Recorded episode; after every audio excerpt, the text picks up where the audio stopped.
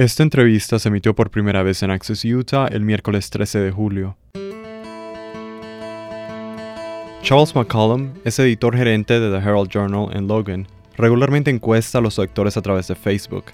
Él nos habló sobre los resultados de algunas de esas encuestas que han preguntado a los lectores sus opiniones sobre las razones para visitar Wasatch Front, los comportamientos de conducción más molestos, el acento de Cache Valley y una lista de deseos de Cache Valley.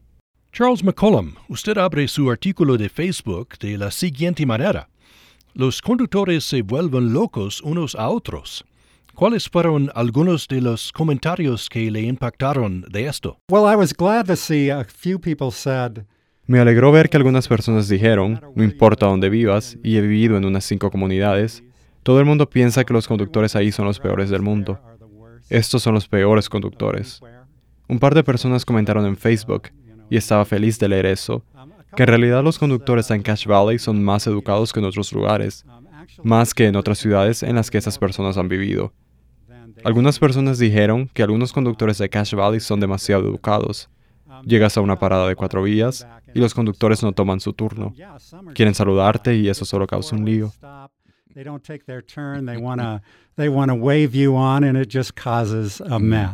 ¿Cuáles fueron algunas de las respuestas referentes al acento local de personas que crecieron en Cache Valley?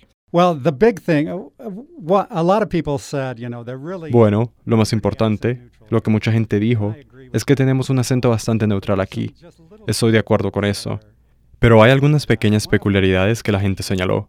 Una de ellas es el sonido de la letra T, en palabras como mountain.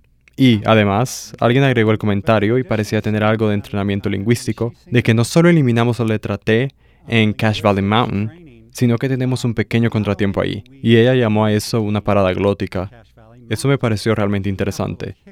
Un par de otras personas con capacidad lingüística y algo de educación entraron en el debate, y una persona señaló de manera muy interesante que nuestro acento era muy similar a cierta área en el oeste de Texas, donde la gente había emigrado.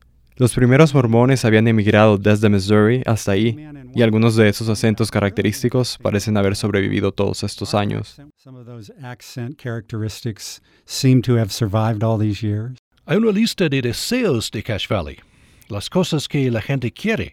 ¿Algo de eso que quiere decir aquí? One of the other ones um, was why do you leave Cache Valley? Uno de los otros era ¿por qué te vas de Cache Valley? Y una de las cosas que inevitablemente surge es que Cache Valley se ha vuelto muy poblado por muchos bancos y cooperativas de crédito, lavados de autos y tiendas Maverick. Mucha gente que se va para ir al Wasatch Front busca opciones de compras. Y mucha gente quiere también que un tren venga aquí. Y por supuesto, la ecuación de costos ahí no sé cuál sería. Pero si llegara, no sé si tuviera suficientes pasajeros para mantenerlo viable. Pero a mucha gente le encanta mencionar ese tren.